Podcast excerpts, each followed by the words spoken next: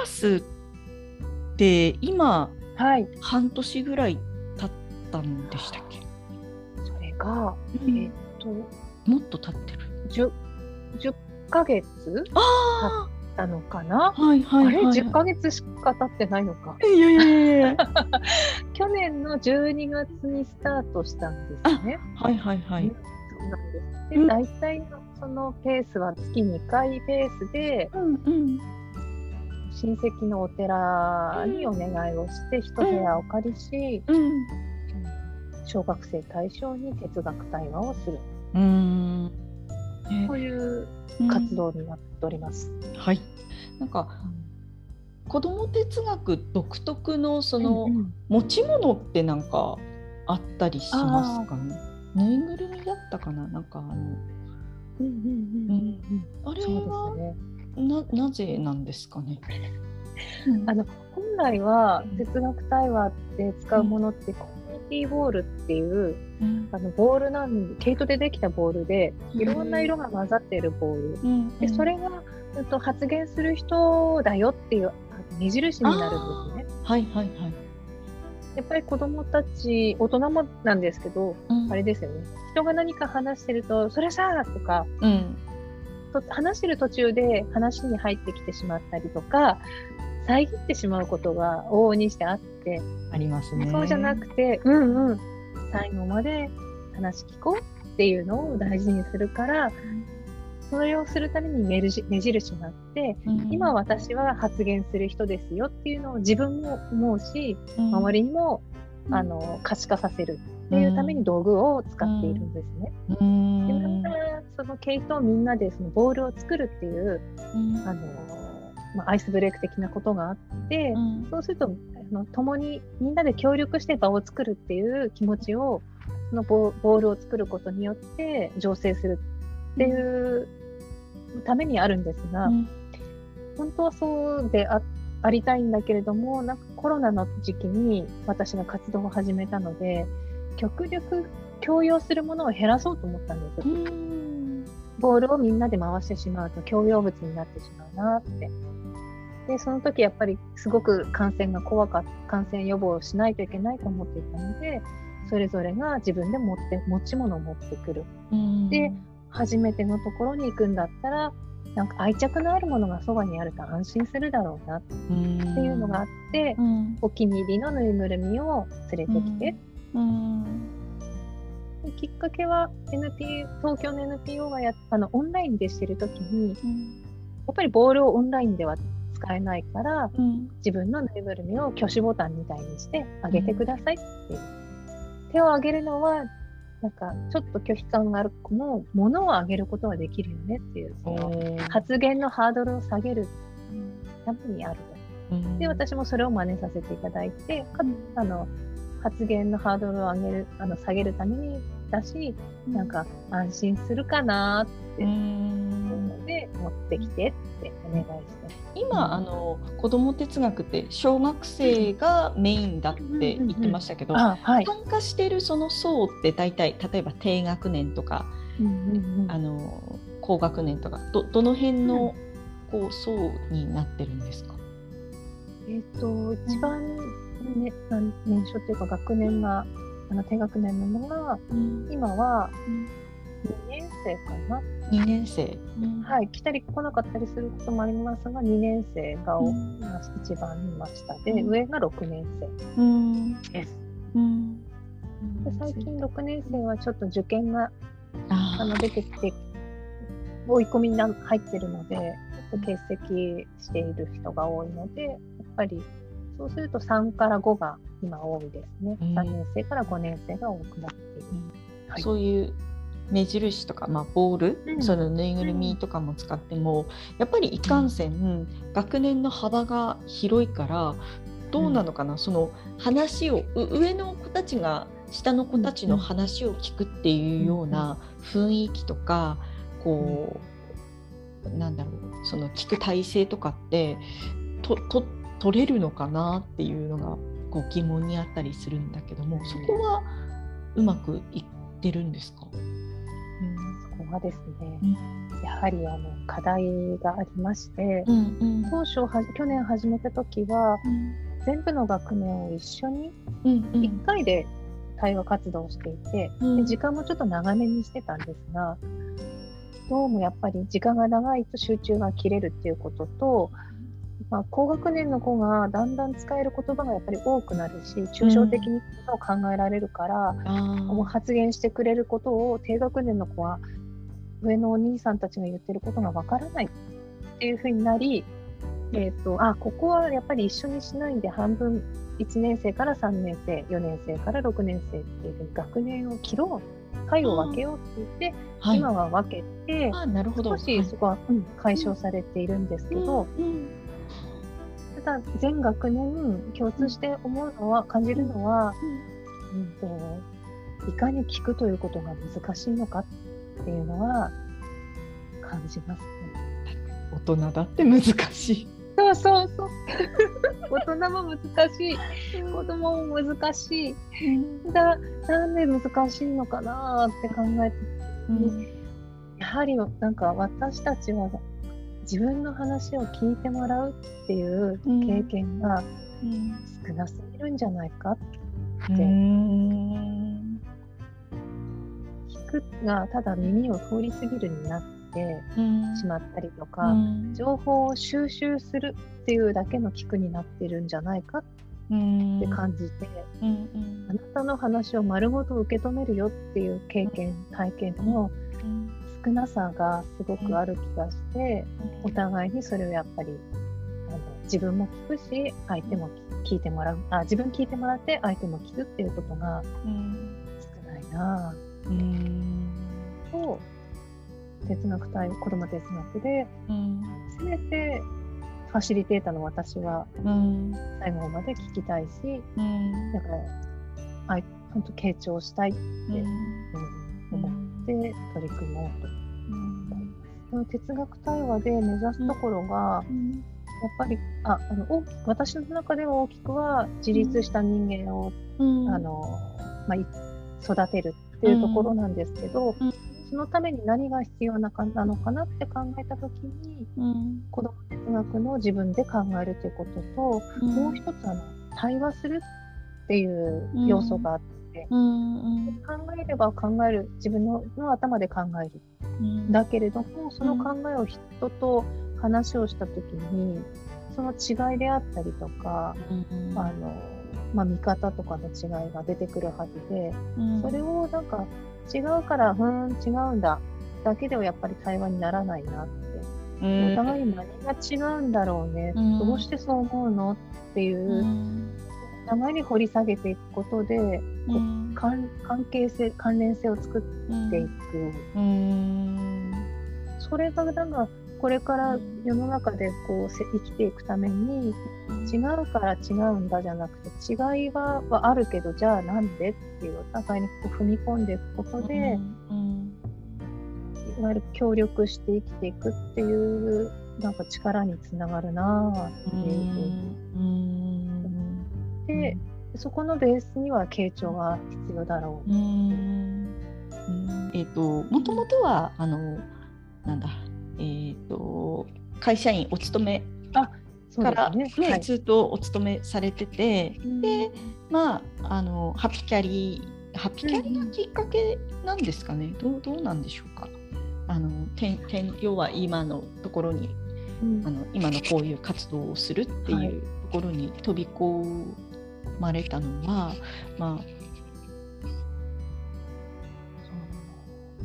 もともとあの自分の父親がですね自営業をしていたりとか、うん。親戚も自営業をしてる人が多くて、あ、うんうん。サラリーマンがいなかっおたんです。でうんうん。そういう中で育ってきてうん。自分はでも、あの大学卒業してからササラリーマンに始めていって、会社員になって。うん。で3年あの印刷会社に勤めた後に別の会社にうん。転職をして、うん。別のて会会社が長かったんですね。14年ぐらい働いてはいたんですけど、働けば働くほど、えー、なんか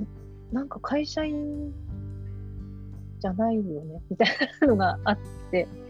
どっかでいずれ私はここを辞めるんだろうなってずっと思ってるとこはあるけれども仕事をするのは好きだしそこの会社での仕事も好きだったし、うん、なんかわからないけれども会社には続けていったんです。うんうん、あるやっぱりだんだんだんだんこう30後半ぐらいになって子供ができて育児をしながら私の生き方はこれで良かったんだろうかみたいなことを考え始めた時にハッピキャリにあってハッピキャリであ自分がこういう風な生き方をしたいなっていうある種あのハッピキャリの種みたいなのを見つけたと。うん、でつけたはいいけれどあの会社員は会社員だ、うん、どうしようか。っていうやっぱりこうせめぎ合いを続けていった結果、まあ、ちょっと体調不良ををあの経験したこともあったんですけど私ではずっと会社員やっぱりやりたいわけじゃなかったよねっていうそもそも何をやりたかったんだっけっていうところに立ち戻っていった時に、うん、一回飛び飛び込んでしまえ。会社員じゃない世界にっていう、えっと「えい!」ってやめた。うん。そこですね。そこに飛び込むまでが結構葛藤があります。ありありの、はい、すごくあったし、もうかやっぱ14年勤めた会社にですごく教えていただいて、うん、あのまあ、それこそお給料いただきながら勉強させていただいたようなものだなとは思うんですけど、うん、そこでの経験もだし人との付き合いもだし社会的な地位みたいな、うん、ちゃんと働いてるっていうのはどう結構大きくて安定みたいなものは。うんそれをどう手放していいんだろうか、本当にみたいなのがすごく強くって。で、親も、まあ、周りも、そんなちゃんと働いてるのに、定年までいたらいいじゃないかみたいな意見が多い中で、なんとも、でもや、いや、私、このまま60過ぎて定年になって、死んでいくのはちょっと違うんだよ、違うんだよっていうのが、すごくどうしても自分の欲求は抑えきれず、うん、で私はやっぱり自分がやりたいように生きたいですって思ってやめたとその間は結構長かったとは思います。うん。葛藤っていうか熟成っていうか、うん、それを経て、今、うん、その子ども哲学テラスを立ち上げてみて、どうでしたか？その大きいすごく大きなキャキャリアチェンジだったわけじゃないですか。はい、で今その子子ども哲学を通して、うん、本当のやりたいことの第一歩を踏み出してみて、うん。うん、どうですか？今としてはこうやっぱり満足度は高いですか？その気持ち的な面とか。そうです。生き方、生き方というか、あの時間の使い方としては満足して、うん、うん、できているなと思います。うん、ただあの収入面で考えると現実的には非常にそれだけでは本当に食べ食べることができないしかといってそれで値上げしてしまうと参加できる層が限られてしまうのもちょっとなって。なおかつあの受験勉強に算数国語とかやってるわけではないので、うん、親御さんだってお金は出しにくいであろうっていうところもあるので悩ましいので本当に家族に感謝夫に感謝なんですけど、うん、なんかやっぱり自分が機嫌よくって言ったら変なんですが、うん、生きたいように生きられるようにっていう時間の使い方としては満足してはいるんですね。うん、で一番なんかああよかったって思うのは、うん、えっと、会社を辞めてそれを始める。あの、哲学対話子ども哲学を始めるっていうのがその決断がですね純粋に初めて自分が決めたことだったんじゃないだろうかって感じたんです。うんまあ、すごく自分で決めてきたつもりだったんですよいろんなこと。あの高校に入って大学に行ってとか進学先もだし就職先も自分で決めてきたと思ってはいたんだけれども、うん、あの本当にって思ったんです。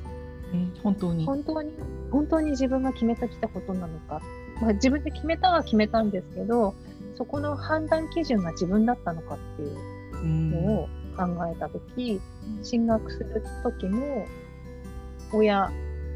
がこうだとか